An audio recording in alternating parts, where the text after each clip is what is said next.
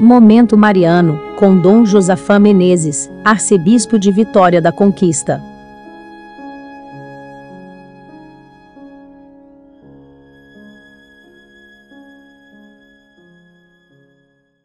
Hoje, segunda-feira da quarta semana do tempo da Páscoa, estamos no dia 26 de abril de 2021. Eu poderia dizer, como Pedro, na primeira leitura, distante de Jerusalém, em terras pagãs, o apóstolo percebe as maravilhas que Deus está realizando tão distante da capital, onde aconteceram os fatos da vida de Jesus. Até então, os irmãos de Jerusalém entendiam que a fé fosse uma exclusividade do povo de Israel.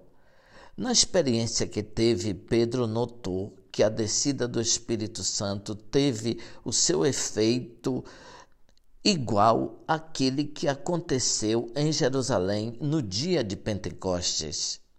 O importante, diz o primeiro apóstolo, Deus concedeu a eles o mesmo dom que deu a nós que acreditamos no Senhor Jesus. Será que nós que estamos aqui nesta região do sudoeste baiano, em Vitória da Conquista e nas outras cidades e povoados, neste tempo de pandemia, será que também nós não percebemos o dom que os apóstolos receberam é o mesmo que nós recebemos? Deus dá a nós o mesmo dom que deu aos seus conterrâneos. Ninguém fica excluído do abraço amoroso de Deus em Jesus ressuscitado. Deus quer a salvação de todos os homens e mulheres deste mundo. Quem sou eu para me opor à ação de Deus? se perguntou Pedro. Se o amor de Deus é infinito, ele chega em todos os lugares e para todas as pessoas. No Evangelho, vamos ver durante toda esta semana o capítulo décimo de São João. Jesus diz: Eu sou a porta. A porta é a parte da casa por onde nós entramos e saímos. Temos acesso para os bens da casa e do mundo. Já pensou se nós não tivéssemos portas nas nossas casas? Que quer dizer que Jesus é a porta?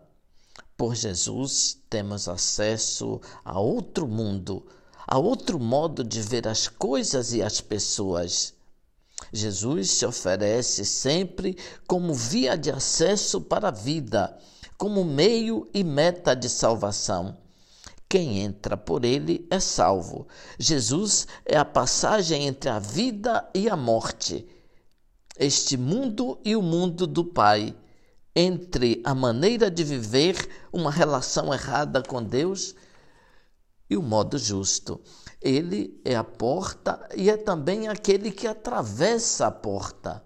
Jesus conduz as ovelhas como um pastor, mas fazendo-se ele mesmo cordeiro. Também ele padeceu por nós, dando um exemplo para que nós o sigamos, disse o apóstolo Pedro. Podemos seguir o caminho que ele nos traça, porque não somente ele caminha diante de nós, mas porque caminha conosco, compartilhando a nossa condição. Os dirigentes falsos e cegos, que são ladrões e assaltantes, impõem fardos pesados sobre os ombros das pessoas e elas e eles não os movem com o dedo. Jesus, ao contrário, não impõe peso, mas toma sobre si os nossos fardos. Ouvinte, louvado seja nosso Senhor Jesus Cristo, para sempre seja louvado.